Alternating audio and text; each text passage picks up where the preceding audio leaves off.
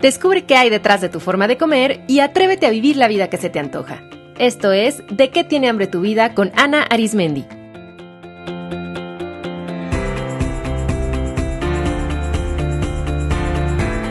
Este es el episodio número 65, Diseña tu relación con la comida.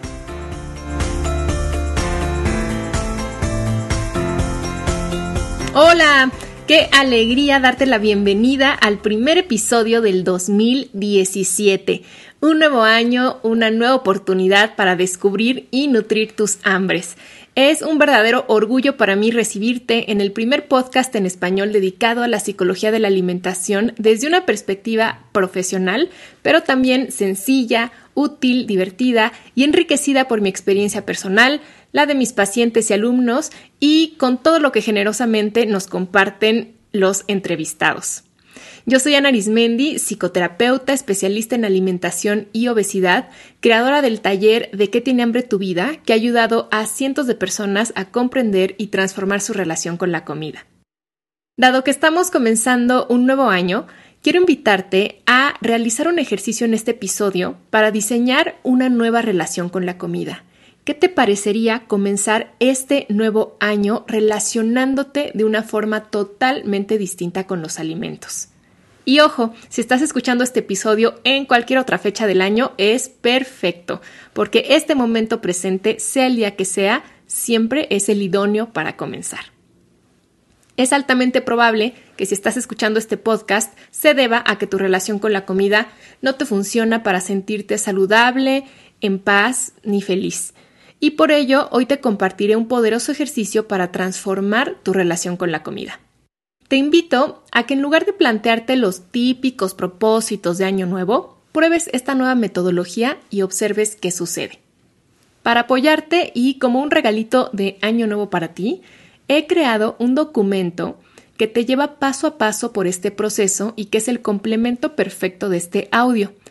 Puedes descargarlo totalmente gratis ingresando a de que tiene hambre tu vida.com diagonal regalo 2017. Deja tus datos y te va a llegar a tu correo electrónico. Antes de iniciar el ejercicio, te sugiero regalarte un momento a solas y sin interrupciones, disponerte a trabajar en conciencia y tener contigo el documento de regalo, los bolígrafos de colores y unas hojas en blanco. ¿Listo? ¿Lista? Pues bien, el primer paso para diseñar tu relación con la comida es responder a la siguiente pregunta que es toral y es muy poderosa. ¿Cómo te quieres sentir con la comida? Mucha atención. La pregunta no se refiere a qué quieres lograr, sino cómo te quieres sentir. La respuesta es una emoción. Para profundizar, imagínate todos los posibles escenarios relacionados con la comida y empieza a escribir todas las ideas de cómo te gustaría sentirte. No te edites, ni te juzgues, ni borres absolutamente nada. Lo que ya se escribió, se escribió. Solo ve registrando lo que va surgiendo en tu mente. Pregúntate cómo te gustaría sentirte, por ejemplo, cuando haces las compras en el supermercado, cuando cocinas, cuando vas a restaurantes, cuando estás en comidas familiares o con los amigos? ¿Cómo te gustaría sentirte cuando acudes con tu nutriólogo o cuando comes tus alimentos favoritos? ¿Cómo te gustaría sentirte cuando tienes antojos? ¿O cómo te gustaría sentirte con ciertos alimentos que son reto para ti? Esos que sientes que son pecado, que no puedes parar de comer, que son una tentación. Pregúntate cómo te gustaría sentirte cuando piensas en comida, cuando sigues un plan de alimentación saludable, cuando comes sola y cuando comes acompañada. Una vez que hayas indagado en cada escenario, observa toda tu lista de emociones y analízala. ¿Cuáles de las emociones que escribiste son equivalentes? Por ejemplo, tranquila, en paz y en calma son equivalentes. Y así hay varias más que se refieren más o menos a la misma idea. Identifícalas. También nota qué emociones se repiten más y siente cuáles resuenan más contigo.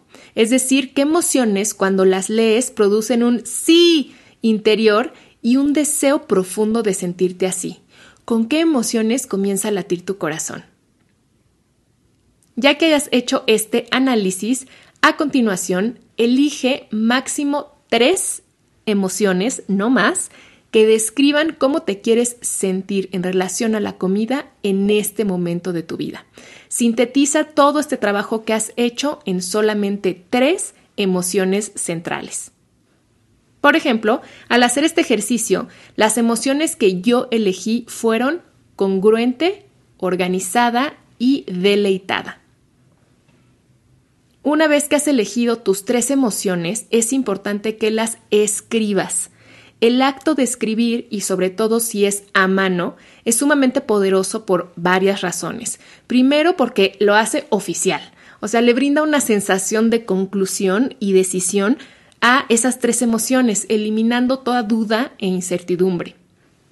Segundo, porque estudios en neurociencias han comprobado que el acto de escribir otorga claridad mental, permite poner distancia para adoptar perspectiva sobre aquello que se escribe e involucra ambos hemisferios del cerebro para que en conjunto activen la creatividad.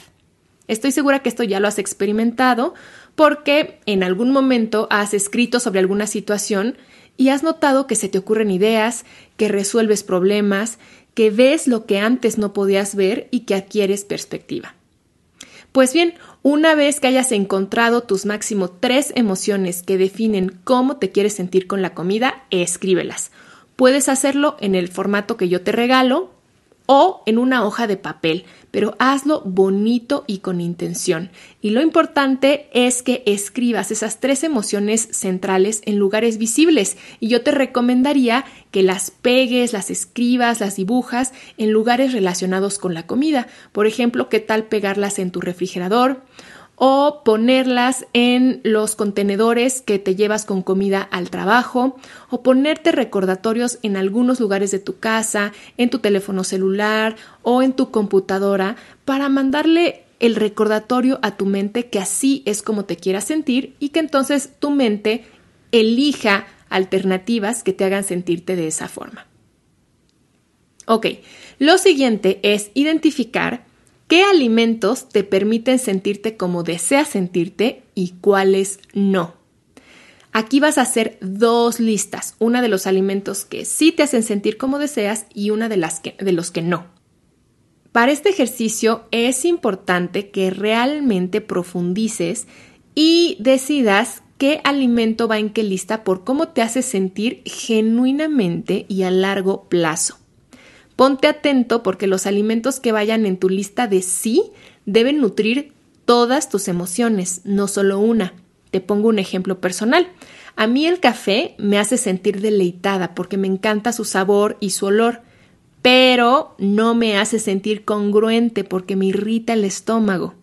Así es que el café se va a la lista de no. Una vez que tengas ambas listas, ¡charán! Ya tienes tu guía de alimentación. Tú solita o solito la has creado desde tu sabiduría interior. Te felicito. Date cuenta cómo tú tienes esa sabiduría, esa intuición para poder decidir qué es lo mejor para ti. Al realizar este ejercicio, estás decidiendo desde el amor cómo alimentarte, desde adentro. La próxima vez que estés ante un alimento, simplemente pregúntate, ¿Comerlo me hará sentir como deseo sentirme?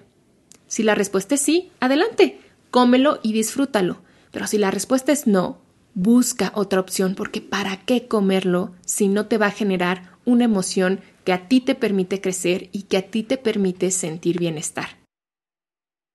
Y el tercer aspecto de este ejercicio es definir máximo cinco acciones relacionadas con la comida que te permitirán sentirte como deseas. La pregunta clave aquí es ¿qué necesitas hacer para sentirte con la comida como ya decidiste? Te comparto las cinco acciones que a mí me hacen sentir congruente, organizada y deleitada. 1. Planear mis comidas semanales y hacer las compras una vez por semana. 2. Probar una receta nueva cada 15 días. 3. Elegir un restaurante nuevo para probar cada mes. 4. Hacer postres saludables en casa. Y 5. Siempre llevar conmigo opciones de snacks sanos, prácticos y deliciosos. Muy bien, pues ahora es tu turno. Prueba hacer este ejercicio y observa cómo te sientes y qué descubres. Tus emociones son la brújula que te ayuda a tomar decisiones y que pone dirección. Tu lista de alimentos es la base para construir tus menús y para mantener tu salud física y emocional. Y tus acciones son la base de tus nuevos hábitos. Espero que este ejercicio te parezca interesante y útil. Me encantará que me compartas cuál fue tu experiencia al hacerlo. Recuerda que me puedes escribir a info de que tiene hambre tu vida o dejarme un mensajito en alguna de mis redes sociales. Antes de despedirme, quiero recordarte que agradezco mucho tu apoyo para seguir difundiendo este podcast. Las dos mejores formas para hacerlo es dejando una reseña y valoración en iTunes y la otra compartiéndolo con las personas que tú conozcas. Desde mi corazón te deseo un año muy nutrido, pleno de crecimiento y con mucha alegría. Me entusiasma compartirlo contigo a través de este espacio, ya que vienen temas, invitados y sorpresillas que estoy segura que te encantarán y apoyarán para diseñar una relación con la comida cada vez más en paz. Un fuerte y cariñoso abrazo y hasta el próximo programa.